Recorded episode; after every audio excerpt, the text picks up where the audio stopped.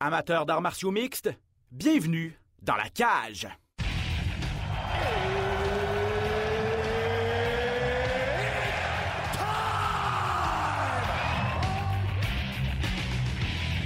Introducing first. Benoît Baudouin, RDS Info à Las Vegas. And now introducing his opponent. C'est terminé! Victoire de Patrick Côté! Merci beaucoup tout le monde au Québec.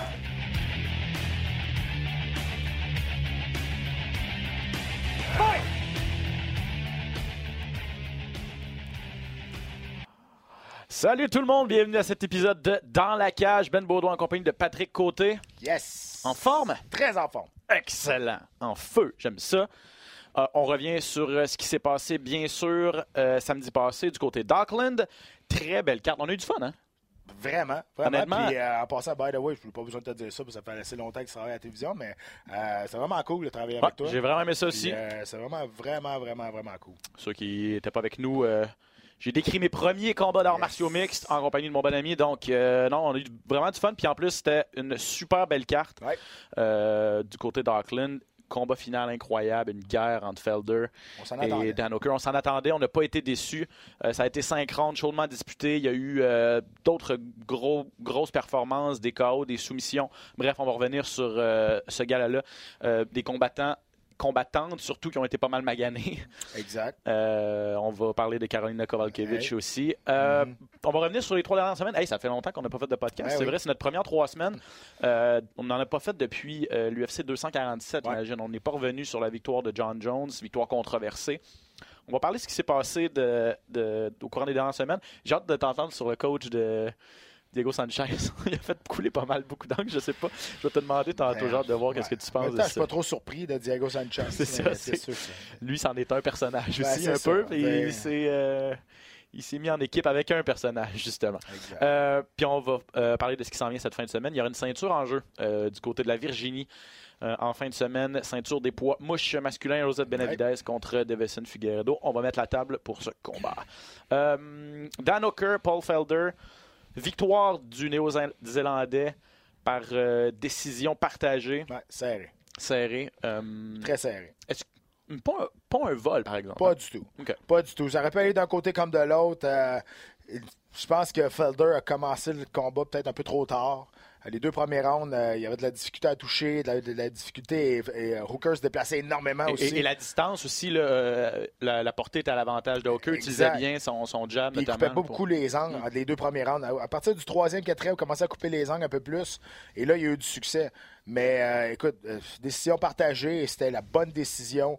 Euh, une décision partagée parce que ça aurait pu aller d'un côté comme de l'autre. Si Felder avait gagné, j'aurais été correct avec ça aussi. Ça a été un combat extraordinaire pour les fans qui étaient là-bas, pour nous qui le, le décrire, les fans qui regardaient la télévision aussi. C'est un combat, c'est un combat qui avait beaucoup d'attentes et ils ont répondu aux attentes justement avec un combat extraordinaire. Et là, reste à voir ce qui va se passer dans le futur parce que Felder a laissé planer peut-être que c'était son dernier combat, qu'il trouvait ça difficile d'être à l'extérieur, s'ennuie de sa famille. Évidemment, il, il a fini le combat, il était busted up, là, il était, il il était il magané. était magané, là. Donc c'est sûr, beaucoup d'émotions qui viennent après une défaite, surtout euh, une défaite, un combat dur comme ça physiquement. Et à la fin, ben, tu te retrouves ah, pas avec la victoire. Donc, passé c'est- si proche en plus. Exact. Fait que c'est très dur, c'est très dur émotionnellement. Et du côté de Dan Hooker, ben là, écoute, lui a lancé un défi à Justin Gagey. Moi, je suis acheteur. Ça, Ouais. c'est sûr, contre Justin Gagey, ça serait incroyable. Donc, euh, reste à voir ce qui va se passer, mais moi, je pense pas que c'était le dernier combat de Paul Felder. Euh, si ça l'était, écoute, on va se souvenir de lui comme euh, un guerrier, comme euh, une machine. il y a Al Ayaquinta là, qui, a, qui a dit notamment euh, qu'il allait tenter de convaincre Felder. Lui, il aimerait ça l'affron- l'affronter. Tu sais, Felder, c'est pas. On n'ira pas jusqu'à dire que c'est une légende de ce sport-là, mais ça fait quelques années. Il est à l'UFC depuis 2014, euh, a gravi les échelons tranquillement. Mhm. Tu sais, a fait ce qu'il avait à faire dans cette difficile division-là. Mais tout le monde respecte vraiment ce qu'il apporte dans, dans, Ben- dans l'octogone. Et ça demeure un gros nom. Et, et c'est ça, Mhm. Ayaquinta aimerait ça. Ben, c'est ça. C'est pas une légende. Il n'ira pas autant de le renommer. Sauf qu'on va se souvenir de lui. Mais Là, encore une fois, on parle comme si c'était son dernier. Ouais. Là, on sait pas. Mais on va se souvenir de lui si c'est son dernier combat comme étant un guerrier qui allait toujours pour se battre, qui s'est jamais sauvé et qu'on savait que si Paul Feder était dans un combat, que ça allait être le fun. Ça. Donc, c'était sûr et certain. Il nous a la- jamais laissé tomber. Et c'est ce souvenir-là qu'on va avoir de Paul Felder si c'était son, si c'était son dernier combat. Euh, Dan Hooker, tu l'as dit. En fait, oh, revenons peut-être sur ce, sur ce combat-là parce que, bon, il y avait beaucoup d'animosité entre les deux, les deux gars. On le sait que bon, Dan Hooker, euh, Hooker pour euh, prostituer, ceux qui, ceux qui parlent anglais, et Felder avait utilisé ça, là, ce- avait fait des, des vilains jeux de mots. euh, sur Twitter, avait mis des photos de, de prostituées. Puis bon, Hooker, on, on s'en rappelle, avait été, l'avait vraiment pris personnel, avait dit. Euh, manquer de respect ouais. envers sa famille, envers son nom, envers ses- sa descendance et tout ça. Bref, il avait un peu utilisé ça pour un peu vendre le combat, créer l'animosité.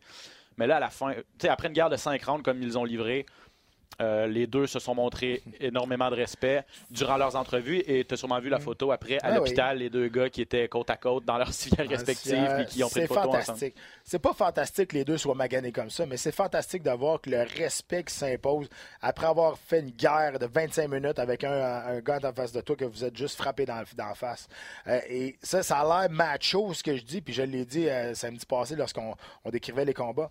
Il n'y a rien de plus facile pour établir un respect entre deux hommes que passer 25 minutes dans un octogone et se taper dessus, puis il n'y en a pas un qui tombe, puis les deux, à la fin, tu m'as donné tes meilleurs coups, je t'ai donné les meilleurs coups, j'étais encore là, puis ça donne un spectacle, puis à la fin, on se regarde, puis on se prend les bras, puis hey, good job, man. On a tout donné, là, Good job.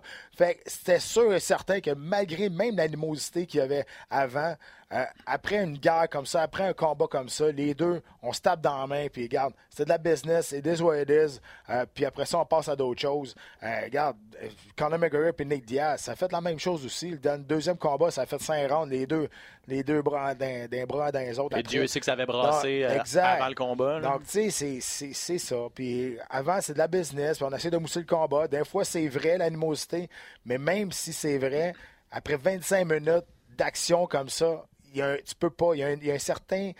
Je dis tout ça, je, dis souvent, il se passe beaucoup de choses à l'intérieur de l'octogone entre les deux combattants que le monde ne comprenne pas à l'extérieur en regardant le combat. Ben ça, ça en est une. Puis ceux qui ont jamais mis le pied dans un octogone, se sont jamais battus professionnellement, peuvent pas comprendre ce principe-là, peuvent pas comprendre comment, comme, plus que le combat avance, plus que le respect s'impose vers- envers ton adversaire. Mais c'est pas une question d'être barbare, c'est une question de, de- de dépassement de soi, puis tu respectes euh, que ton adversaire, ton adversaire est arrivé en forme puis qu'il te donne le meilleur Ouais. de soi-même. Et euh, oui, Felder était déçu de cette défaite-là, mais n'a pas non plus crié au vol après. Et lui, et dans ses commentaires aussi, a démontré énormément de respect, a dit, a trouvé que la performance de Dan Hooker était vraiment incroyable. Ben oui. Euh, tu sais, il veut, veut pas, là, il, il a, il a des- il a voyagé à l'autre bout du monde, c'était en Nouvelle-Zélande, Mhm. à Auckland, la ville de, de Dan Hooker. La foule était contre Paul Felder. Il savait dans quoi il s'embarquait, puis il a dit. Il était triste, là, pratiquement pleuré en parlant de sa fille et tout ça. Il dit Je suis tellement déçu, je vou- je voulais absolument gagner ce combat-là, mais en même temps, c'est le sentiment du devoir accompli. Ça, tu que ça. tout était contre toi pratiquement. là. Ça passait tellement proche et c'est pas une question qu'on était à Auckland pourquoi que euh, Hooker Ah, a gagné le combat. Il y a eu au cinquième round, il y a eu un amené au sol dans le milieu du round, peut-être dépassé un petit peu le milieu, Ouais, le ouais, milieu il restait peut-être euh, ouais, deux minutes. Donc, c'est- tu sais, ça, ça a marqué beaucoup de points. Est-ce que c'est ça qui a fait la différence? Mais quand on regarde le, le- le- le score des juges, ça se peut. Ça, se peut, vraiment beaucoup. C'était Fait c'était tellement partagé, là. Exact. Dan Hooker est allé chercher, est allé puiser ce qui, ce qui lui restait comme énergie pour aller chercher cet amené au sol-là qui a probablement euh, seal the deal, comme on dit, là, qui a vraiment là, euh, donné la, la victoire à lui. Et non, c'est pas une décision euh, hometown decision, là, comme on dit, là, une décision. Ouais, c'est c'est ça, il n'y avait pas, il y avait pas de, de, de parti pris, ouais, de favoritisme, favoritisme. exact. Je cherchais le terme en français. Et il n'y avait pas de vol là-dedans non plus. là. Je vais aller regarder euh, ce, que les journalistes en ont pensé. Pas, euh, donc, ça a été 48-47 sur deux cartes de juge, 48-40 ben, 48-47 Hooker sur deux des cartes, 48-47 Felder Ouais. sur l'autre. Et, et la plupart des journalistes euh, à qui on a demandé leur avis donnaient la victoire à Felder, par contre. Euh, mais je suis d'accord avec toi que l'amener au sol. Et, et, tu vois, Felder, on le sait, c'est un, analyste aussi. là. Puis dans son entrevue, il n'a pas pu s'empêcher de l'analyser, Ouais. même s'il venait de sortir de la guerre, même si c'était à chaud complètement. Il l'a dit, il l'a même dit. Son amené au sol a probablement fait la différence. Puis il dit, ça a été un round, un cinquième round extrêmement intelligent de la part de, de Ouais. Hooker. On se doutait probablement de part et d'autre que c'était 2-2, là, puis que ça pouvait, le- ça allait jouer possiblement au cinquième round. Exact. Et, et Hooker a, a joué vraiment, a été ultra brillant et Ouais. a travaillé fort pour l'amener au sol aussi. Là, donc, il faut, faut- Ouais, faut c'est quand ça. même lui donner. là. Ben oui, écoute, il n'y avait pas de vol là-dedans. Euh, parlons de Hooker, justement. Bon, tu, tu l'as dit, il a mis au défi Justin Gagey. Cependant, on a appris cette semaine que, que l'UFC avait peut-être d'autres plans pour euh, Justin Gagey avec Conor McGregor quelque Mhm. part cet été, probablement juin ou juillet. Juillet, ça vendrait beaucoup euh, à Ben, International Fight Week. Là. Puis, là, tu sais, McGregor avait dit qu'il voulait se battre encore une fois avant la fin de l'été. Euh, L'International Fight Week, ça serait incroyable. Euh, McGregor contre Justin Gagey. À quel poids, par exemple? C'est plus ça que je me Ouais. demande parce que il y a- McGregor a dit qu'il aimerait bien rester à 170. Il était confortable. Est-ce que Gagey va prendre le combat à 170? Je pense qu'il va, il va le prendre. Si on, si on lui offre, il va le prendre. Je suis pas mal sûr de ça. Moyennant quelques petits à côté qui se passent dans le vestiaire Ouais. avec les dirigeants de, de l'UFC. Euh, donc, euh, mais oui, mais euh, écoute, si c'est pas Gagey, on a parlé de Dustin Ouais, Poirier c'est aussi. ça. C'est ce que Hooker a dit. Et, ben, un, ou l'autre. Oh, Un ou l'autre, deux, je suis acheteur. Ben oui. Tu sais, Dan Hooker était classé septième chez les poids légers. Euh, Ouais, Felder sixième. Felder, ouais, Felder Bon, sixième. On va peut-être changer de place. là, pas- ça ne changera pas grand-chose. Ouais, pas, Euh, pas dans le top 5 pour Je Hooker. sais pas. Je vouloir- pour, pour rentrer dans le top 5, il faut qu'il batte quelqu'un dans le top 5, à mon avis, mais Il ça est- se peut. là. En fait, il est cinquième. Là. Ça, ça- ça a Ouais. été mis à jour dernièrement. Donc, il est passé cinquième. C'est Cerrone qui a baissé d'une place aussi. Euh, qui est descendu sixième. Felder septième. Mais tu on Mais a- tu vois, c'est- ça, c'est normal parce que Cerrone a perdu son dernier combat. Donc, c'est un peu normal qu'il passe en avant de lui euh, si, euh, s'il a gagné. Mais en même temps, les, les classements, on en a déjà parlé de ça. C'est tellement.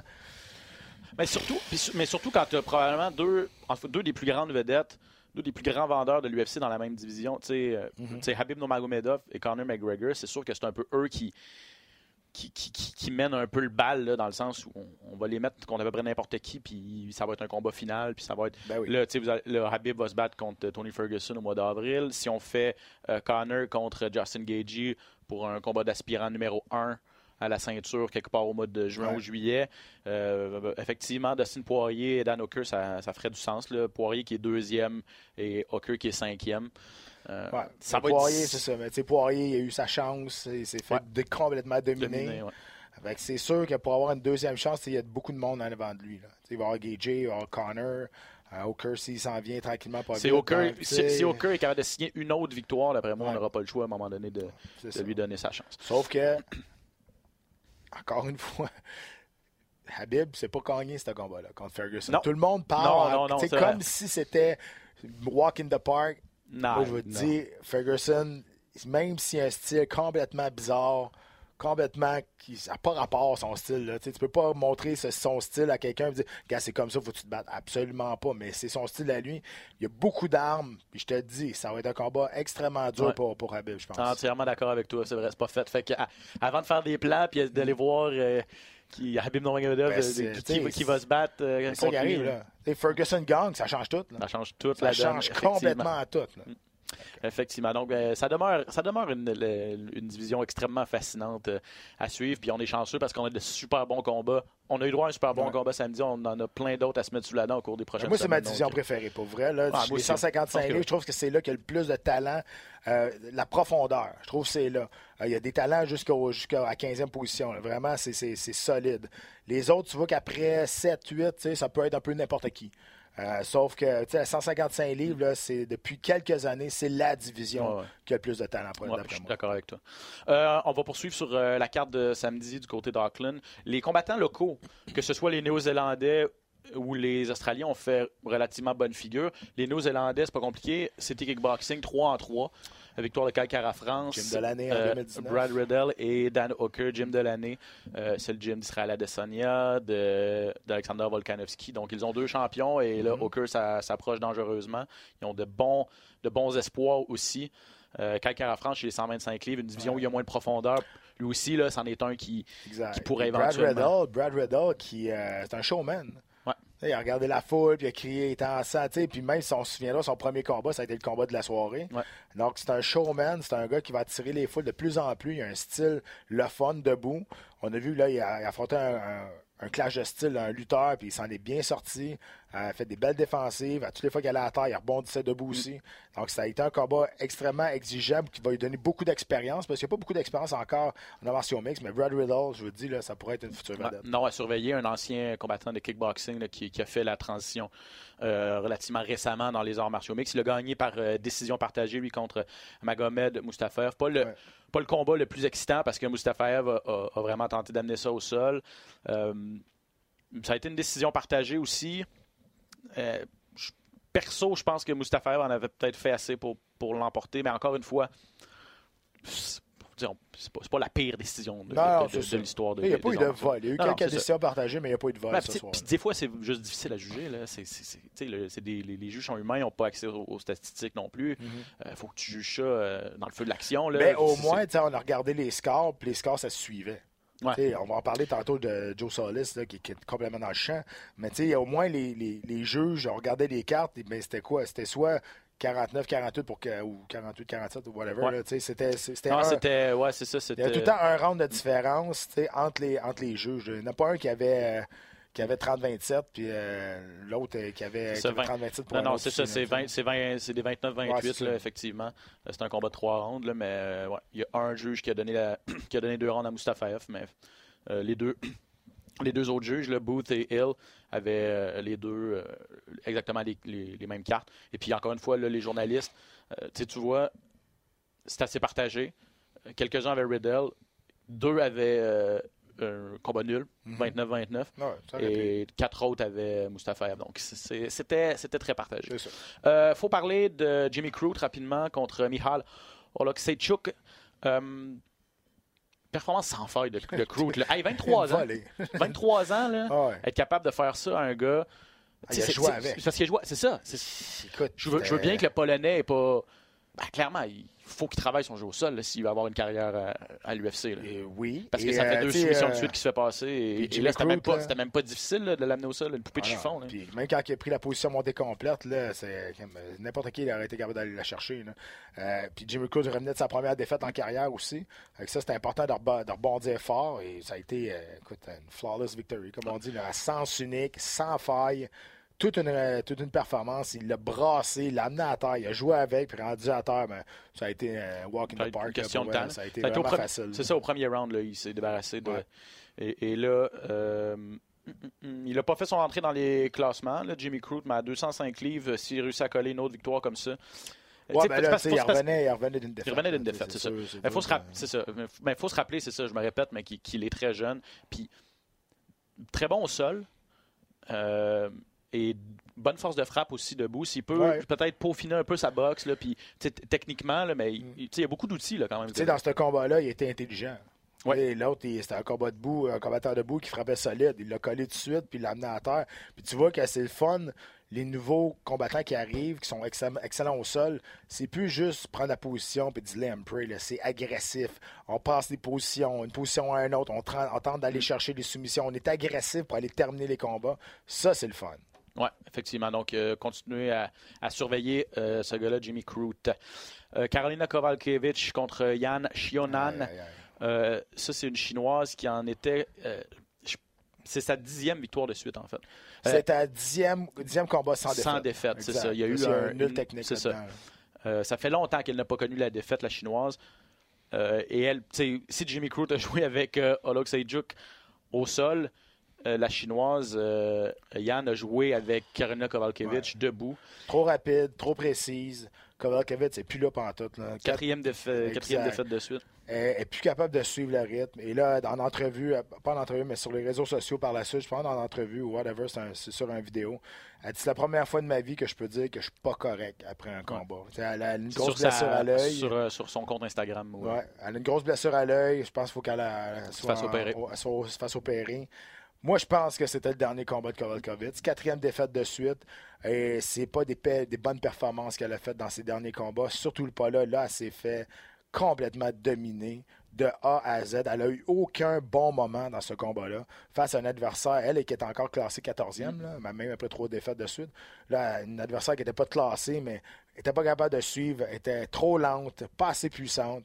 Et euh, dans les arts martiaux mix d'aujourd'hui, on regarde des filles comme Willy Zhang, qui arrivent puis que c'est des machines. Là. Payent 115 livres, mais ils frappent solide, là, puis ils sont précises, ils sont beaucoup plus dynamiques. Kovacevic, je pense que c'est terminé pour elle. Pour sa santé, je pense que ça devrait être terminé. Elle, elle a 35 ans euh, et elle avait des- depuis plusieurs, depuis peut-être deux ans, là, elle dit qu'elle aimerait, euh, ça serait le temps de pas fonder sa famille. Donc peut-être là, ça serait peut-être le temps. Là, parce Ouais. que, ben, pas peut-être, ça serait le temps. Tu sais, je veux dire, là, ça fait quatre défaites de suite, quatre défaites qu'elle se fait brasser pas mal, puis elle est plus capable de compétitionner à ce niveau-là. Donc avant de se faire faire mal pour vrai, parce que là, c'est la première fois qu'elle se fait vraiment, vraiment faire faire mal. Le, en fait, ce qui retient sur ce qui retient mon attention, et ça, on a appris ça par la suite, mais tu te rappelles, elle avait, on l'a dit, elle s'est blessée à l'œil, mais c'est arrivé très tôt dans le combat. Et pendant les, pendant les deux derniers rounds, elle se prenait l'œil, euh, c'était l'œil droit. Elle le cachait. Elle se, elle se le cachait, ouais, c'est ça, elle gardait sa main toujours très très proche de son œil. Et puis on voyait qu'elle qu'elle grattait, il y avait vraiment quelque chose qui la, qui la dérangeait. Euh, le médecin est venu, le médecin a dit qu'elle était en mesure de continuer. Et là, par la suite, avec les radios, on apprend qu'elle s'est cassée, elle avait une fracture de l'œil orbital, de, de l'os orbital.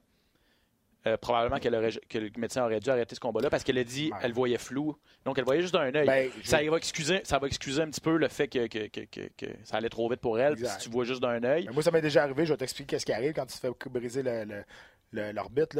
Si tu vois à peu près euh, 1000 images. C'est tout saccadé, puis tu vois 1000 images, ou tu vois complètement flou, dépendamment euh, la, la cassure, comment elle est faite. Mais aussitôt que tu leur ça, ça brise, il y a une espèce en arrière, là, ça, c'est, sur les nerfs de, de l'œil, Ok. là, comment expliquer là, pourquoi ça faisait ça. Mais tu vois, tu ouvres ton œil, mais tu vois à peu près 1000 images, une, à- une après l'autre. Une par-dessus l'autre, ben, c'est la même image. que c'est impossible de focusser sur quelque Ben chose. C'était plus facile pour elle de fermer l'œil puis de se battre juste avec un œil. Mais là, tu perds la, la- la- La distance, le, feeling de trois dimensions. là. Tu vois juste en deux dimensions avec un œil. Donc, c'est- très difficile là, de se battre là, comme ça. Mais euh, tu sais, tu parles que l'arbitre, euh, le docteur a peut-être dû arrêter le combat. Écoute, ça dépend toujours de ce que le- le- le- l'adversaire, le, combattant va dire. C'est ça. Il a demandé Elle, elle, les, voulait tests, là, les tests, il a montré combien tu vois de doigts, deux doigts. euh, Pour lui, ben, voit assez pour continuer. Après ça, il lui demande est-ce que tu veux continuer? Elle dit oui, je vais continuer. Bon. Fait que, lui, c'est sûr, il ne peut pas faire un, un X-ray directement Non, dans, non, dans, dans la cage. Mais écoute, lui, il se fie à ce que le combattant a dit. Mm. C'est pas comme euh, c'est pas comme Macy Barber qui euh, s'était pété le genou, puis tu voyais que même quand il tirait, ah, ah, puis lui, son, son diagnostic, c'est là, ah, c'est déchiré partiellement. OK, c'est des, rayons X Des dans rayons les X dans yeux, les tu yeux. peux pas faire ça, mais dans cette, dans cette situation-là, moi, je pense que c'est correct. Ouais. Euh, en tout cas, bref, savoir qu'est-ce qu'elle va faire. Son, son, son manager, son gérant a dit dans un, son agent a dit dans une entrevue que Kovalkiewicz, lorsqu'elle a rencontré le médecin, une des premières questions qu'elle a posées, c'est est-ce que ma carrière est en danger ou est-ce que je vais pouvoir, une fois guéri, revenir euh, dans l'octogone? Donc, à ce moment-ci, elle veut continuer, mais je suis d'accord avec toi qu'il faut vraiment qu'elle que prenne le temps de. Ben, d'un, peut-être que l'UFC va juste la, la- la- la couper là aussi, là, avec quatre défaites de suite. Euh, c'est, possible. Elle a rendu de fiers services à l'organisation. On verra. Mais il faut qu'elle prenne le temps là, à un moment donné. Tu sais, Elle sort, d'une guerre. Mhm. Prends ton temps. Tu vas passer sur le bistouri, guéris-toi. Prends le temps d'y penser. Puis parle avec tes proches là aussi. Là, à un moment donné. c'est ça. Le temps court peut-être après elle, à 35 ans, je, sais pas, là, mais... Euh, dans les autres belles performances, il y a eu un KO de Marcos de Lima, le Brésilien. Euh, Zubaira Tukugov, euh, gros, grosse performance Ouais. aussi euh, du côté d'Auckland. Il a battu Kevin Aguilar. Jalen Turner facilement a battu Facile. le nouveau venu Josh Coolibao.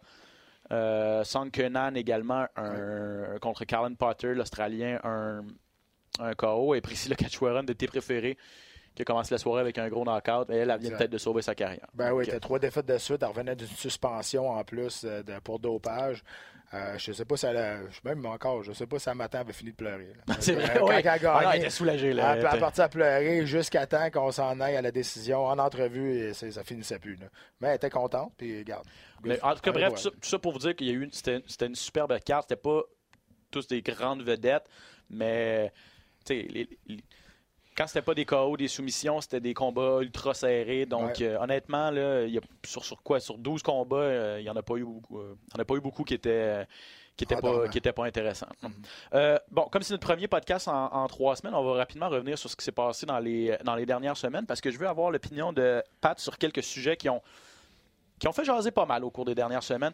Parce que, bon, à l'UFC 247, il y, a, il y a trois semaines, John Jones qui l'a emporté contre Dominique Reyes, ça faisait longtemps qu'on n'avait pas vu John Jones se faire brasser de la sorte. Ouais. Ben, tu sais, il avait été brassé contre Santos. Santos, sur une jambe, avait euh, été chercher une décision partagée. Donc, il faut quand même lui donner ça. Mais Reyes, plusieurs personnes croient qu'il s'est fait voler. Est-ce que c'était ton, c'était ton opinion? Non. Moi, j'avais 3-2 Reyes. Il a gagné les trois premiers rounds, les deux derniers, clairement. C'est un vrai combat en deux temps. Là.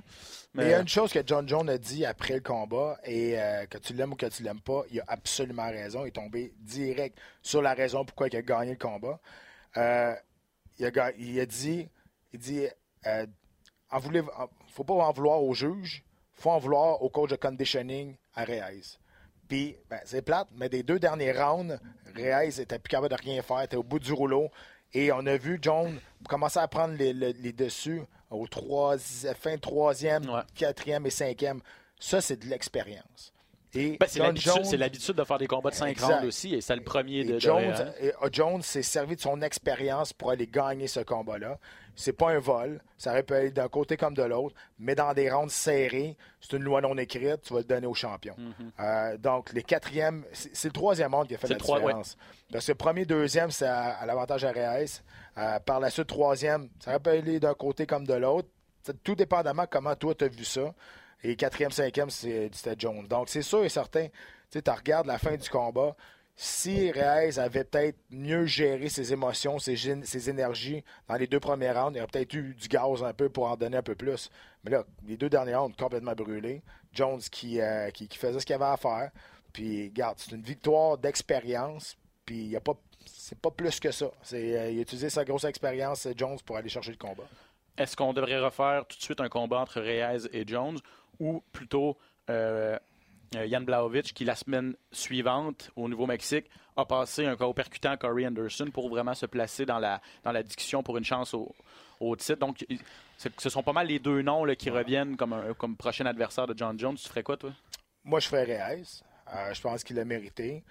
Parce que moi, t'as dit, Bovic, d'après moi, il passe pas 2-3 rounds. Euh, il n'y a pas assez d'outils.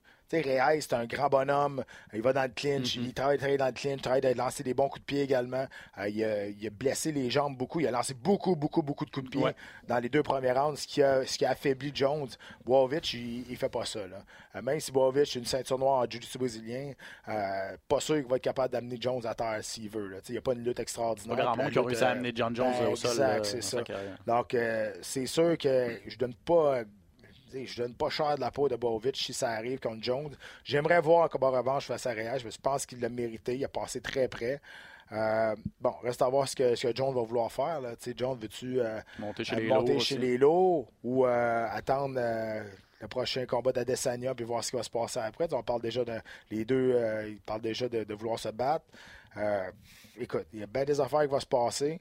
Mais encore une fois, Jones qui reste, euh, ben, je dis invaincu, là, parce qu'il y a une défaite, Ouais. là, mais on s'entend que c'est c'est pas vraiment une défaite. Là, c'est- a Donc, fait par euh, disqualification, exact. mais il avait complètement dominé ce, ce- ce Exact. combat-là. Mais, tu sais, bottom line, au bout de la ligne, c'est une victoire d'expérience. Cette décision-là, Reyes contre Jones, a relancé, Pat, la, la discussion ou euh, le débat sur la façon de juger les, les- les- les combats. Ce, ce débat-là fait surface aussi en boxe, euh, le- revient périodiquement en arts martiaux mixtes.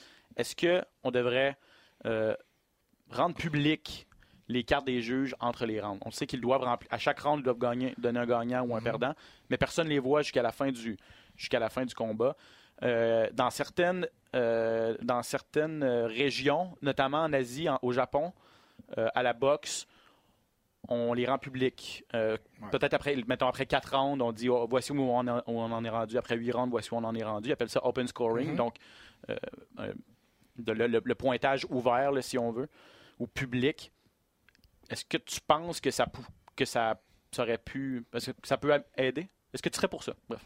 100 Ah ouais, ok. Je serais 100% pour ça parce que je pense que le spectacle serait amélioré. Euh, sais, tu sais jamais ce que les juges pensent, puis à toutes les rounds, ben, tu sais, OK, là, j'ai perdu cette round-là. Ah, cette round-là était serré, mais tu ne sais pas c'est quoi.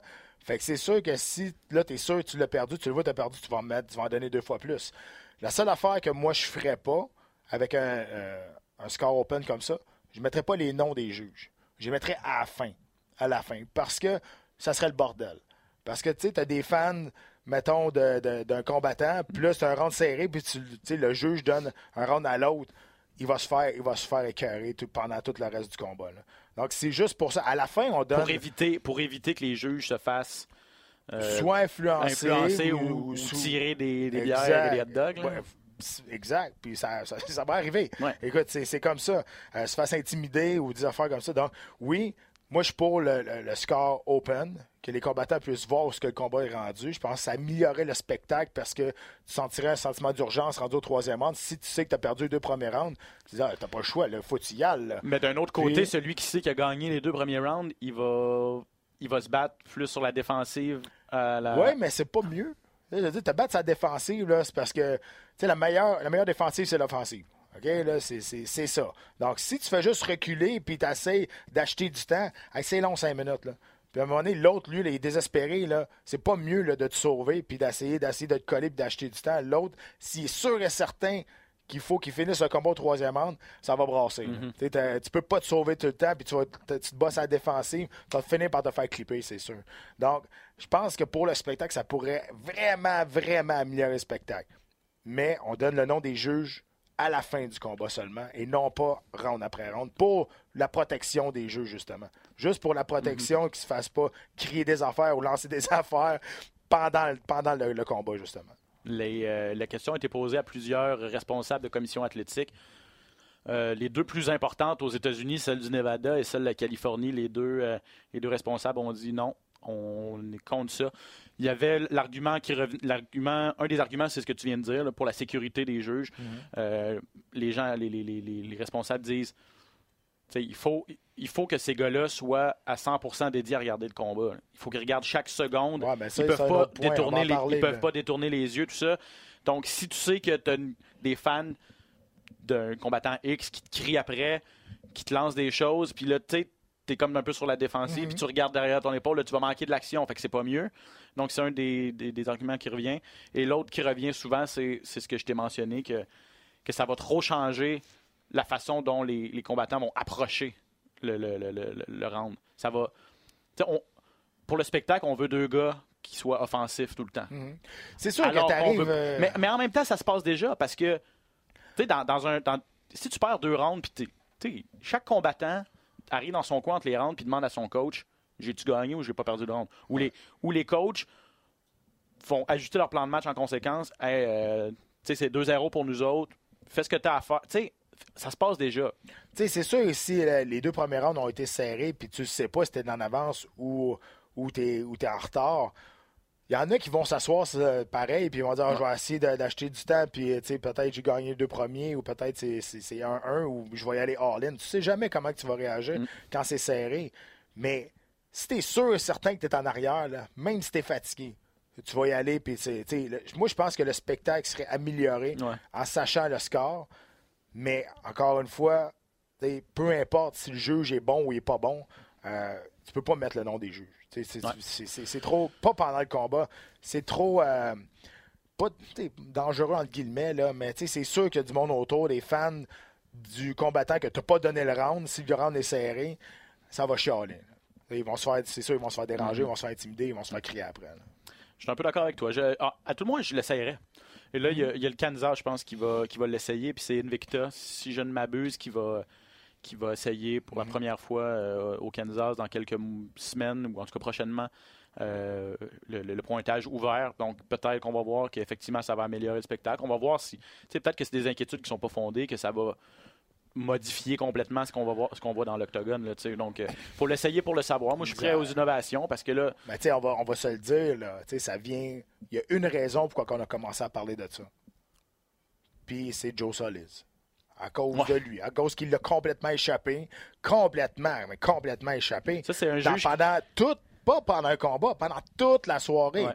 Toute la soirée, il l'a échappé. Ça n'a pas de bon sens. lui il a donné Puis- 49-46 à John Jones Mais Pour- pas juste ce combat-là. Non, c'est ça. Et il a donné. euh, honnêtement, le deuxième round, tu, peux pas donner le deuxième round à, à John Jones dans ce combat-là. Bref, celui- celui-là, il l'a échappé. Il en a échappé trois. Il a échappé après ça euh, Trevin Giles contre James Krause. Euh, Joe Solis a donné. euh, a été le seul à donner. euh, non, c'est pas vrai. Celui-là, il était pas si pire. Par contre, il a donné le premier round à Giles, alors que les deux autres ont donné le premier round, le premier à Krause. Mais il était du, bon, il était du côté du, gagnant. Deux juges sur trois dont Solis a donné. Mais Andrew Ewell contre Martinez, cette même soirée-là, il a donné un 30-27 à Ewell. Euh, alors que c'est Martinez. euh, en tout cas, ouais, clairement, il était, il, était, il était off sur celui-là aussi. C'était ouais. pas là. Puis je sais pas c'était qui, qui qui jugeait aussi le, le- le combat dans Andrade contre. euh, je me souviens plus c'était qui l'autre, son adversaire, mais Cette soirée, ouais, c'était pas, c'était pas Solis, mais cette soirée-là, oui. il clairement, à un moment l'image, ils l'ont freezé. Puis tu vois, le juge est en, il, il est en arrière, il est sur son cellulaire. Il regarde même pas le combat, il est né de même. Il regarde son cellulaire, il regarde pas le combat. Tu sais, je comprends pas. T'as une job à faire. Là. Je veux dire, C'est ça. c'est Quand vous disiez que, quand vous disiez que ces gars-là doivent être formés, en fait, ces personnes-là, il y a des femmes aussi là, qui sont juges, ils doivent être formés, suivre des formations continues, toujours être à l'affût des, des nouvelles techniques et tout ça dans- dans les arts martiaux mixtes. C'est un sport qui évolue tellement rapidement et doivent surtout être dédiés à, être à 100% sur ce qui se passe dans le combat. Il y a tellement de subtilité dans un combat d'arts martiaux mixtes que tu peux pratiquement pas te permettre de détourner les yeux. Tu risques de manquer euh, quelque chose d'important. hein. Puis, tu a, sur le hashtag UFCRDS, quand on fait les, les galas le samedi, le monde peut nous poser des questions directement live sur, sur Twitter. On répond le plus possible.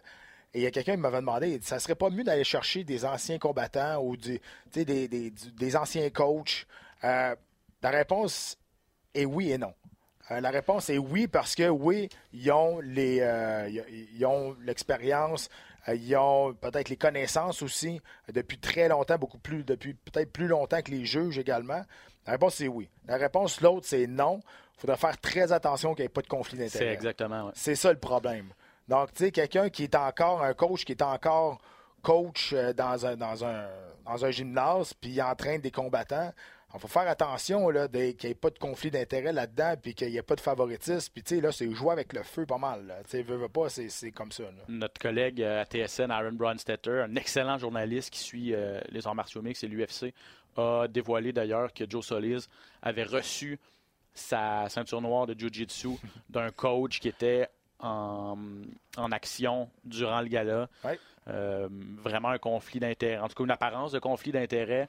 Euh, on a posé la question à John McCarthy qui a été longtemps euh, Ouais, ben, c'était ju- le. officiel. C'était pas dans le combat à Krause ou. Je me rappelle plus, ouais, je me rappelle plus c'est quel. Vous irez lire ça, c'est sur le, le- le- le site de, de TSN, l'histoire. Euh, c'est ça, il avait eu, il avait reçu sa ceinture noire d'un coach qui était en fonction et euh, Big John McCarthy, qui est analyste pour Bellator, mais qui a été longtemps arbitre, euh, arbitre de combat, a dit il faut absolument, lorsque, t'as un, lorsque tu connais personnellement euh, un- une personne qui est impliquée dans un combat, faut que tu le faut que tu rapportes ça à la commission, faut que tu leur dises regardez, j'ai un lien avec telle personne, eux vont juger si euh, si vous êtes en mesure de, de- de- de- juger le combat ou pas, mais il McCarthy disait que la plupart du temps, les commissaires disaient Ah, ben, c'est parfait, merci de nous le dire, on va placer un autre juge, on ne te mettra pas dans Ouais. une position inconfortable, Pour tout le monde. on va te faire on va te faire juger un autre combat, pas celui-là. Et là, apparemment, que ça avait. euh, Lorsqu'il a rempli ses formulaires, Solis a, a- a- a jamais dit qu'il avait un lien avec ce gym-là. L'excuse, c'est de dire ben, on est à Houston, au Texas, c'est un petit monde. Tu sais, le- on le sait, un petit Texas, monde, la, les- com- la commission athlétique au Texas, là, pas vraiment mieux que celle au Brésil.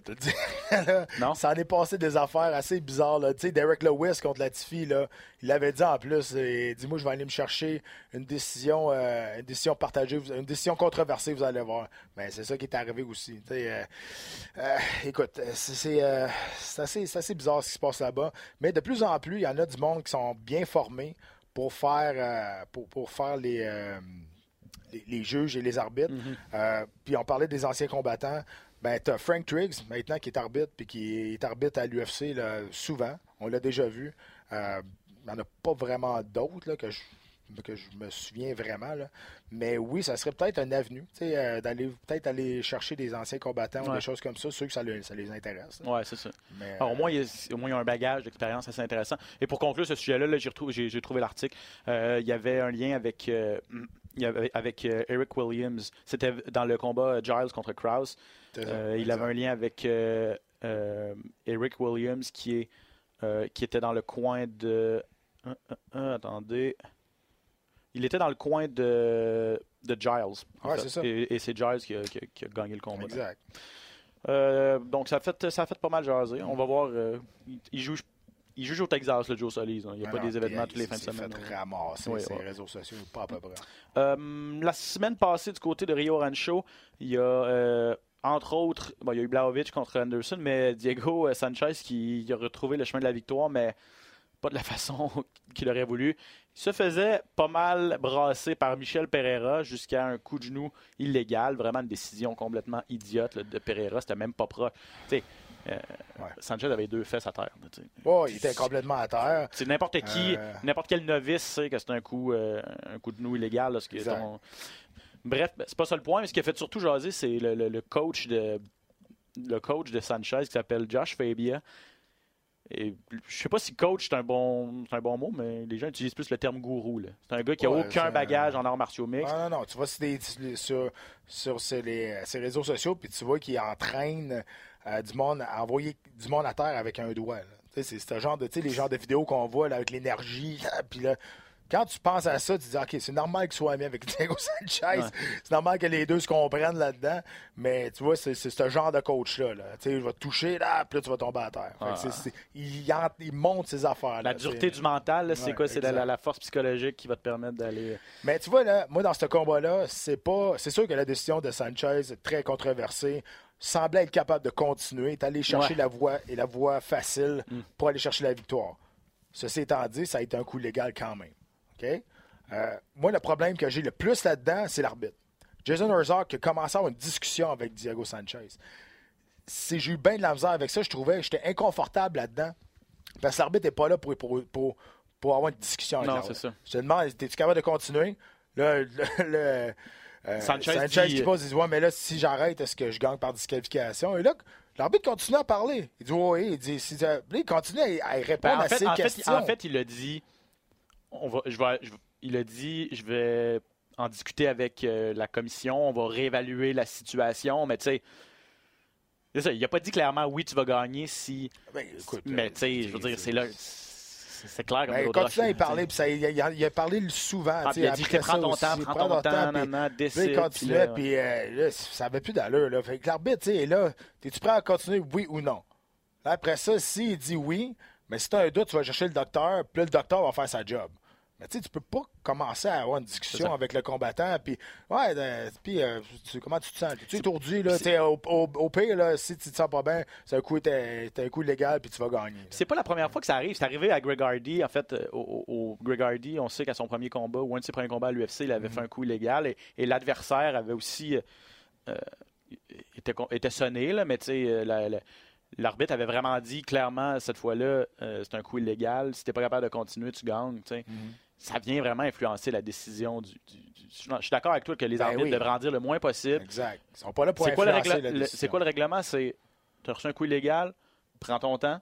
On a du temps. Qu'il C'est avait correct. clairement perdu les deux premiers rounds. Prends ton temps, mais après il- ça, va, va là dans son coin. L'arbitre reste pas trop loin, mais, mais engage pas de discussion avec, avec le, le- le combattant. Et tout, fait venir le médecin pour vérifier Exact. si tout est correct. là. Je suis Bon, d'accord. que là, pour Diego Sanchez, ben, il s'est fait ramasser ses réseaux sociaux parce que tout le monde disait que c'était une décision cheap et une décision facile. Lui a répondu écoute, c'est une décision intelligente. Euh, moi, j'étais allé, j'ai j'ai reçu un coup illégal, j'avais le droit de ne pas vouloir continuer. J'ai pas continué. Mais la- c'est ça, le, le- le règlement, c'est pas est-ce que tu veux continuer. Le règlement, c'est est-ce que tu peux continuer. Il pouvait continuer, tu vois, il était, il était là. Ah oui, oui. Puis, tu sais, le docteur, il est pas vrai, il est venu, mais tu sais, déjà décidé d'avance. Il, il saignait pas, il n'y avait pas de coupure, exactement. il avait pas de. Donc, si tu peux pas. Oui, il y avait une coupure Il y avait une avait au une front, au front. Mais c'est ça l'affaire, c'est que est-ce que tu veux continuer? Tu peux pas dire je veux pas continuer. Hey, je peux pas continuer, c'est vrai, c'est une lettre, là, mais ça fait toute la différence dans le règlement. C'est vraiment. Mais lui, il voulait pas continuer parce qu'il pouvait continuer. Mais, faut jamais oublier que c'est un coup illégal. C'est ça. Donc, Pereira, ben, faut qu'il vive avec les, euh, les conséquences. C'est lui qui a donné le coup illégal. Tu le veuilles ou tu le veuilles pas, c'était dans ses droits. Ben, dans ses droits.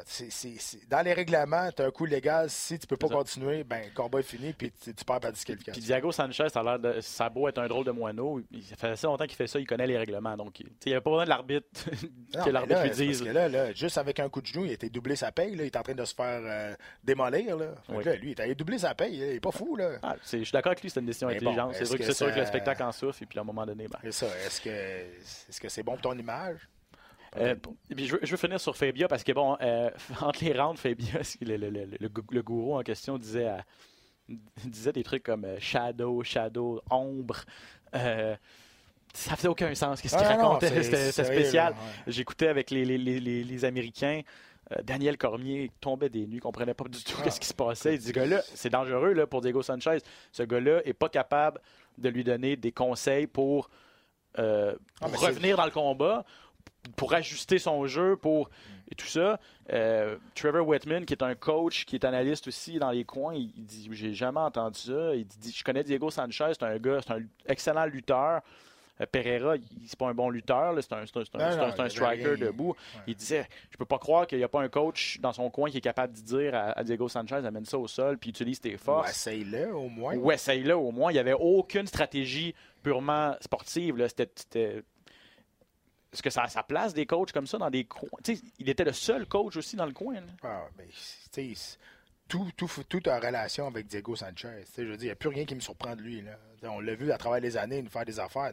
Ben, voyons, non, des affaires qu'on n'avait jamais vues. Là, lui, il nous en a fait là, souvent. Là. Est-ce que je suis surpris? Non. Euh, je pense pas qu'il va être dans le coin dans aucun autre combattant. Non, c'est ça. Je On pense. s'entend. et C'est Diego Sanchez, pas mal le seul là, qui va y aller. là. Il a donné quelques entrevues, Fabia. C'est ouais, assez euh, ça. philosophique. Et... Mais ça fait pas beaucoup de En tout cas, à, à ce que j'ai entendu, ça Non, fait pas toujours raison. beaucoup de sens. Mais bon, regardez. Euh, tant mieux pour lui s'il est capable d'avoir un emploi en arts Di- Diego Sanchez a dit ce gars-là devrait gagner, être le coach de l'année. C'est- Diego. C'est Ouais, Diego. Ben, c'est ça. C'est- Euh, rapidement, on va parler, euh, avant de se quitter, de ce qui s'en vient en fin de semaine euh, du côté de Norfolk, en Virginie. Euh, euh, Figueredo contre Joseph Benavidez. C'est la ceinture des 125 livres masculins euh, qui a été abandonnée ou laissée vacante par Henry Seudo. Euh, finalement, Benavidez, euh, ça, fait, te- ça fait tellement longtemps. En fait, il, il s'est déjà battu pour le titre deux fois, si je ne me trompe pas, contre Demetrius Johnson. Ouais. Deux défaites.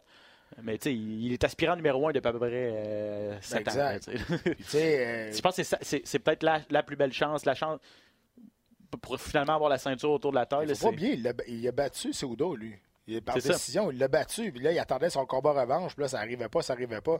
Seudo est allé gagner à 135 livres. Là, il a laissé la ceinture vacante. Euh, Figueredo, qui est sur une séquence de victoires assez impressionnante aussi. Puis ça va, être un, ça va être un excellent combat. Encore une fois, à 125 livres, moi, tu sais, je, je suis obligé de me rétracter là, parce que euh, j'ai- je pensais jamais que cette division-là allait voir le jour en 2020. Puis là, ça a l'air qu'il y a du monde qui revienne, sauf qu'on n'est même pas capable de faire un top 15, mon, un top 15 de, de- des, des c'est ça, 125 il y a- livres. il y a- il y a comme. Il y a 14 combattants. Ça. Donc, euh, tu sais, je sais pas c'est quoi le, le- ce qu'ils veulent faire avec ça, mais euh, tu sais, il y a des talents incroyables dans cette division-là, dont ces deux-là, Benavidez puis Figueredo. Donc, euh, j'ai hâte de voir ce combat-là parce que c'est deux combattants qui ont de la puissance pour des 125 livres, ce qui est rare.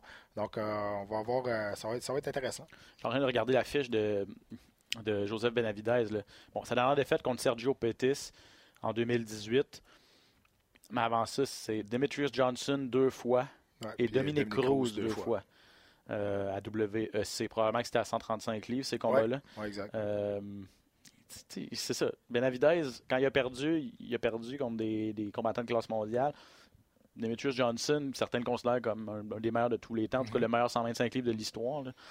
Euh, J'ai comme l'impression que c'est deux gars qui, vont, qui, qui se ressemblent un petit peu. Figueredo, je le connais un petit peu moins. Mais j'ai comme l'impression que Benavidez fait tout un petit peu mieux que, Ouais. que, que, sais, Ben, Figueroa va être un petit peu plus grand. Euh, c'est un combattant qui euh, excelle en boxe thaïlandaise.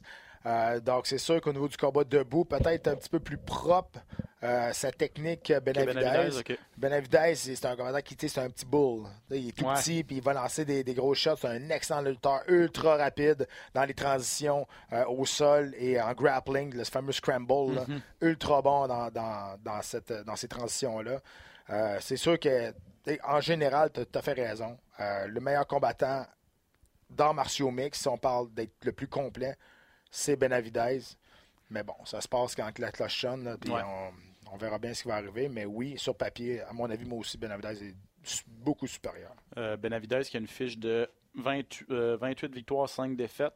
Son adversaire, Figueredo, fiche de 17 et 1. Lui, sa seule défaite, ça a été il n'y a pas si longtemps que ça. C'est ça contre Oussier Formiga en 2019, ça fait un an environ, le mars 2019. Il est revenu après ça avec deux victoires contre Alexandre Pantoya et Tim Elliott. Donc, c'est ça. on va avoir un nouveau champion cette fin de semaine chez les 125 livres. Et je pense que plusieurs, ceux qui suivent, euh, qui suivent ça depuis longtemps, Benavidez, son nom, il est là tout le temps, toujours considéré pour un, championnat. Donc, euh, c'est sa chance. C'est sa chance et souhaitons-lui en fait que finalement il va pouvoir réaliser ce qui lui manque, c'est-à-dire avoir la ceinture. Euh, dans les autres combats, il y a la Canadienne Felicia Spencer qui va se battre contre Zara Fern. il y a deux combats de 145 livres féminins sur cette hein. carte-là. C'est rare, ça aussi. où on on ne sait pas ce qui arrive là, non ça, plus. Ça aussi, je pensais pas que ça allait, ça allait durer jusqu'en 2020. Mais bon, je connais rien. Ah, bon, regarde. Et Ayan Kutalaba contre Magomed Ankalaev. Ankalaev, euh, il me semble que les dernières fois qu'on l'a vu, euh, c'était euh, assez violent. Là. Très violent. C'est un gars qui a ses deux derniers KO, je pense que c'est avec des coups de pied percutant. Oh, il, est euh, très agile, très puissant. Il va avoir quelqu'un pour danser avec. Là. là-bas, qui est peut-être pas euh, le, combattant le plus complet, mais très intense et fort physiquement. Il va vouloir aller à la guerre. Et là, on risque d'avoir un autre, un autre KO. Là. Moi, je pensais que Nikolaev va, va, va knocker encore. Pense aussi, euh, mais ça va, être ça va être un combat, un combat le fun parce que là-bas va pas reculer. Il va aller vers l'avant, puis il va vouloir échanger, il va, vouloir être dans le combat. C'est comme ça qu'il va trouver une chance de remporter la victoire de son côté. Parce que la seule défaite en carrière d'Ankalaev, c'est euh, contre Paul Craig, qui est reconnu pour son combat au sol, mhm. un spécialiste des soumissions. Donc, j'ai pas l'impression que je pense qu'Ankalaev, c'est vraiment un gars qui, euh, qui va se battre debout. Là. Il, a, il a plusieurs KO. Euh, mais écoutez, là-bas, c'est pas un gars qui va, qui va souvent au sol non plus. Comme tu disais, ça va être un gars qui va. Ouais, exact. C'est un gars qui va vouloir donner un spectacle et qui mhm. va vouloir être debout. Donc, c'est un combat assez intriguant. Mankalaev, vous allez voir, s'il est capable de placer un bon coup de pied ou même. En tout cas, il, a de la puissance dans, les, dans, les, dans les points et dans les jambes également. Euh, euh, Louis, ah, Louis Peña aussi qui va se battre contre euh, Brian toujours un gars assez, assez spectaculaire, assez particulier aussi. Mais tu sais, pour, pour Peña, on l'a tellement vendu comme peut-être être the next big thing. Il, y a de la misère. Il y a de la misère à. Ben, tu sais, pas de sa faute. Je veux dire, on a tellement mis d'emphase sur lui, puis la hype c'est dangereux, le hype. Ça peut être super bon comme ça peut détruire un, athlète. Le hype, c'est ultra dangereux. Là. Et euh, là, il y en a eu beaucoup autour de Luis Peña. Et là, on commence à être critiqué parce qu'il finit pas ses gars. Ben non, c'est un, combattant qui est un peu trop sécuritaire. Mais tu sais, ce qu'on a vu avant pour rentrer à l'UFC, c'est sûr qu'il y a des performances spectaculaires, sinon il ne serait jamais rentré. Mm. Sauf que, tu sais, là, on est en une autre marche. On est rendu à l'UFC. On est rendu avec des, combattants de plus en plus complets. Il va, faire, euh, il va se battre contre Steve Garcia qui fait ses débuts à l'UFC. Donc, c'est peut-être une bonne occasion pour lui d'utiliser sa, sa, courte expérience supplémentaire à l'UFC contre Garcia pour aller chercher une grosse performance. Euh, excellent. Donc, ça, c'est euh, le gala de cette fin de semaine en Virginie. Euh, bien sûr, sur les ondes de RDS2, comme d'habitude, à 19h, hein, je pense, le, premier combat diffusé sur nos ondes. Donc, soyez-y avec Pat et Jean-Paul qui va faire son retour cette semaine. des annonces et des rumeurs dans le monde des arts martiaux mix à l'UFC toujours. L'UFC 250 va avoir lieu au Brésil au mois de mai. Et là, c'est pas mal c'est confirmé en fait que Henry Cejudo va mettre sa ceinture des 135 livres en jeu contre José Aldo. Ouais. Est-ce que tu es d'accord de donner une chance au titre à José Aldo? Il a fait un seul combat à 135 livres, puis il a perdu. C'est ça, il a perdu contre Moraes.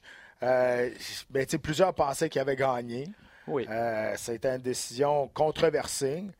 Mais oui, c'est oui, c'est bizarre. parce que t'as euh, Sterling qui est là dans les classements, Peter Yan aussi, qui aurait probablement ben, mérité. Sais-tu qu'est-ce qui est bizarre, c'est que depuis le début de l'année, en 2020, on vient de commencer quand même, là, mais si je me trompe pas, les, les, quatre premiers pay-per-view, euh, ou quelque chose comme ça, là, mais les, ou les combats de championnat. Là, là on parle, là, il va y avoir Adesanya contre Romero. Romero a perdu ses deux derniers combats. Là, on va parler de euh, Pseudo Aldo. Aldo a perdu son dernier Ouais. combat. On va parler de Volkanovski contre Holloway. Holloway a perdu son dernier combat aussi. Donc, c'est bizarre parce qu'on Avant, on voyait, des- on voyait pas ça. Avant, on voyait pas ça du tout. Donc, euh, pour Aldo, oui, super, euh, su- super surpris, mais reste que c'est au Brésil. Euh, Mais Moraes, c'est un Brésilien aussi. Donc, c'est Ouais. ça que c'est un peu Ben, bizarre. c'est parce que, parce euh, ouais, c'est- mais mettons, on aurait, ça aurait été difficile de mettre en finale de ce gala-là au Brésil, euh, par exemple, euh, euh, Peter Yan ou Aljamain Sterling contre Henry Cejudo. là. Ouais. C'est ça. Donc, ça prenait un. Absolument. Ça prenait un. Ouais, Moraes, qui, a- qui a battu Aldo, peut-être aurait pu être une, une option, mais beaucoup moins populaire. Et, et à un moment donné, euh, il a été un très grand champion, Aldo, à 145 livres. Et plus nécessairement ce qu'il a, déjà été, par contre, mais plus de difficultés dans les dernières années. Mais en raison de sa renommée, de son de Ben, ses exploits ouais. passés, c'est peut-être un peu moins, moins dérangeant de le voir. C'est, C'est ce qu'on a fait avec sûr- Frank Edgar aussi. C'est sûr qu'il y a des gars qui sont en arrière, qui se battent, puis qui gagnent leur combat, puis qui se disent, Colin, si ça fonctionne de même, j'aurai jamais ma chance. Là. Ouais. Mais c'est pas, c'est sûr que Ben, c'est. ça. Mais quand ta chance vient, ben, il faut, faut, faut pas que tu passes à côté. C'est ça. Mais l'important, c'est de continuer à gagner pour les autres. Euh, puis tu parlais d'un autre, le UFC 251 à Perth, en Australie, Volkanovski contre Holloway. Donc, combat revanche immédiatement pour Holloway, mais on, s'en va dans le terrain de, de de Volkanovski. Volkanovski. ouais. Ça, c'est pas Euh, confirmé encore, mais euh, en fait, c'est confirmé que ça va être en Australie. Et on. C'est pas mal écrit dans le ciel que Volkanovski, ça va être sa première défense de titre. là. C'est Ben, ouais. c'est le seul champion australien. euh, à Exact. Puis dans ce cas, dans ce gars-là aussi, on a annoncé, je pense, euh, euh, Jojo Calderwood. Ah oui, contre euh, Shevchenko, sur, deux- Shevchenko, sur 251. qui, euh, qui est très active. hein. Elle a voulu rester active, elle est en ligne. Elle les en ligne les combats. Puis, Mm. euh, écoute, je sais pas si Calderwood va être capable de, de tenir son bout encore une fois. là. C'est toujours la même chose là, quand Valentin Quand c'est Shevchenko se Shevchenko, bat. Mais tu sais, pour revenir à Volkanovski Holloway, c'est le combat à faire. Je pense Ouais. qu'Holloway a été, euh, après José Aldo, le meilleur champion euh, des 145 livres. On- il mérite un combat de revanche. Mais j'espère qu'il a regardé ce combat-là, le premier face à Volkanovski, parce qu'il s'est fait dominer. Ouais. Il s'est fait démolir les jambes en Ah. début de combat. Il, il- il était gelé sur place. Ça sortait pas ce soir-là. Je sais pas si c'est juste une soirée que ça sortait pas ou s'est fait surprendre par la puissance et le style de Volkanovski. Mais clairement, un combat à regarder parce qu'il y a beaucoup de choses à corriger dans ce combat-là s'il affronte Volkanovski encore une fois. Ouais, Volkanovski euh, fait un nom euh, vraiment. il n'y a pas grand monde au niveau de la boxe, au niveau du combat debout, qui est capable de, de suivre ce que, ce que Holloway fait en termes de volume, normalement. Et là, non seulement il l'a suivi, mais je pense qu'il l'a dépassé. Il- Ouais, mais Holloway était figé sur Ouais, place. c'est ça. Mais je pense que les, les- le nombre, le volume de coups de pied dans Mm. les jambes aussi, ça l'a dérangé, ça, l'a- ça, lui a fait mal, ça l'a empêché de, de- de bien bouger, d'aller in and out, comme on dit, Ouais. puis d'y aller en combinaison Ouais. avec ses mains parce que les mains ne sortaient pas du tout. Puis il était craintif de recevoir d'autres de pied dans les jambes parce que, je l'ai déjà mentionné, la seule affaire que tu sens dans un combat, c'est pas un coup de coude, c'est pas un coup de poing, c'est un coup de pied dans les jambes, là, ça te gèle le corps pendant 5 secondes, puis après ça, ben, il faut un bon poker face pour montrer que ça n'a pas fait mal. Ouais. puis avec répétition, répétition, répétition, c'est pas le fun. On va être gâtés. En tout cas, euh, en fin de semaine, une ceinture en jeu. La semaine suivante, deux ceintures en jeu. Euh, c'est ça va être l'UFC 248, Adesanya contre euh, Romero, ainsi que Zhang Wiley contre euh. Yep. Euh, Le 249, c'est celui euh, Tony Ferguson contre Abim Mm-hmm. Nurmagomedov à Brooklyn en avril. Et après ça, 250 en mai au Brésil et 251 en Australie. Et après ça, ça va être celui, le gros gala du mois de juillet, qui risque d'être l'UFC 252. Donc, Et euh, il y a beaucoup de monde aussi sur l'UFC euh, hashtag RDS, euh, hashtag UFC RDS qui nous a demandé est-ce qu'il va y avoir un gala euh, au Canada? Euh, normalement, il y en a trois par Normalement, année. il y en a trois par année.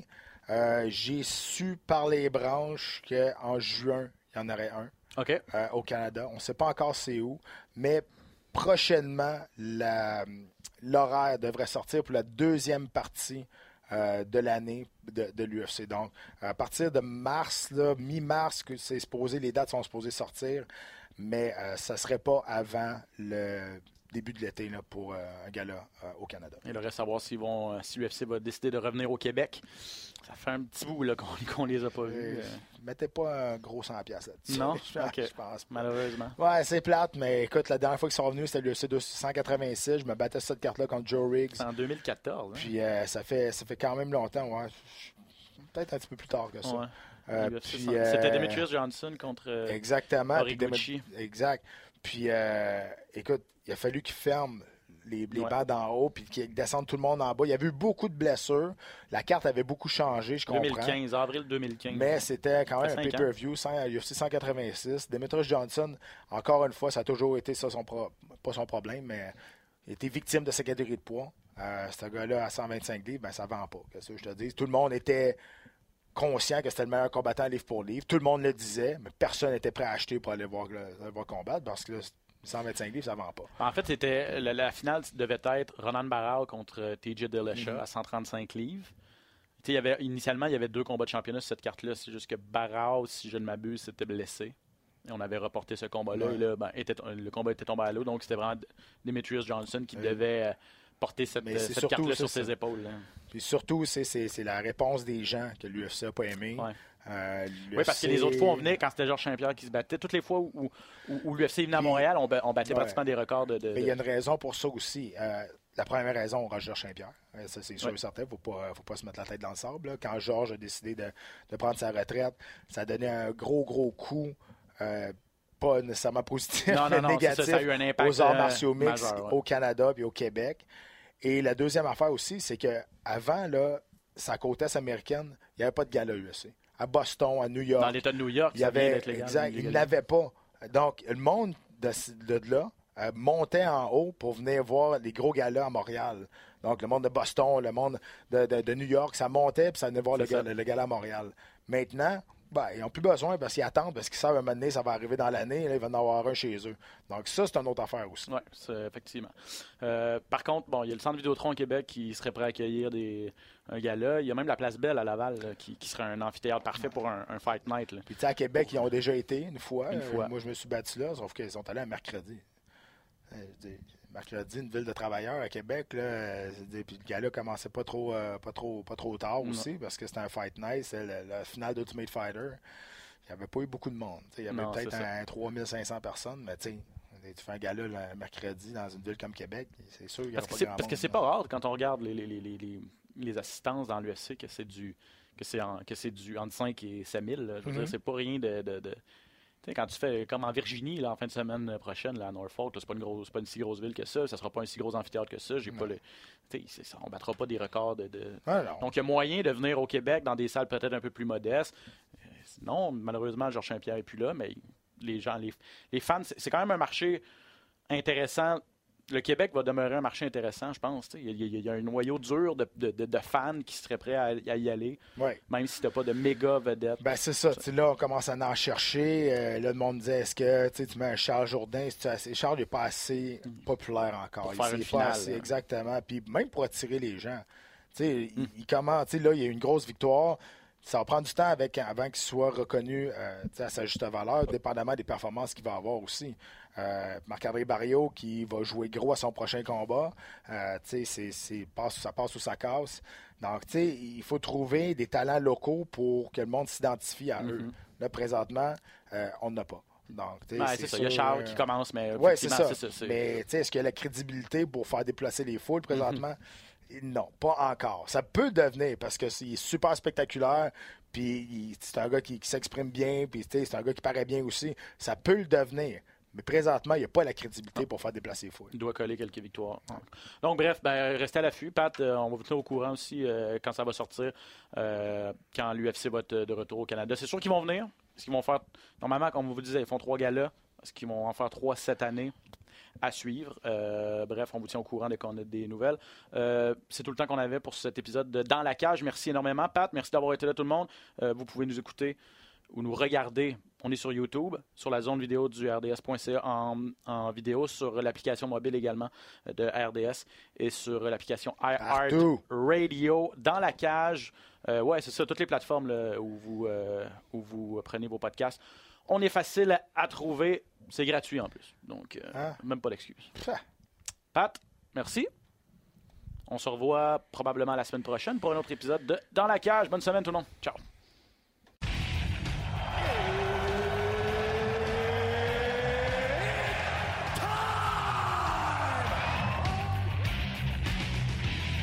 Introducing first, Benoît Baudouin, RDS Info, à Las Vegas. And now introducing his opponent. C'est terminé! Victoire de Patrick Côté! Merci beaucoup tout le monde au Québec.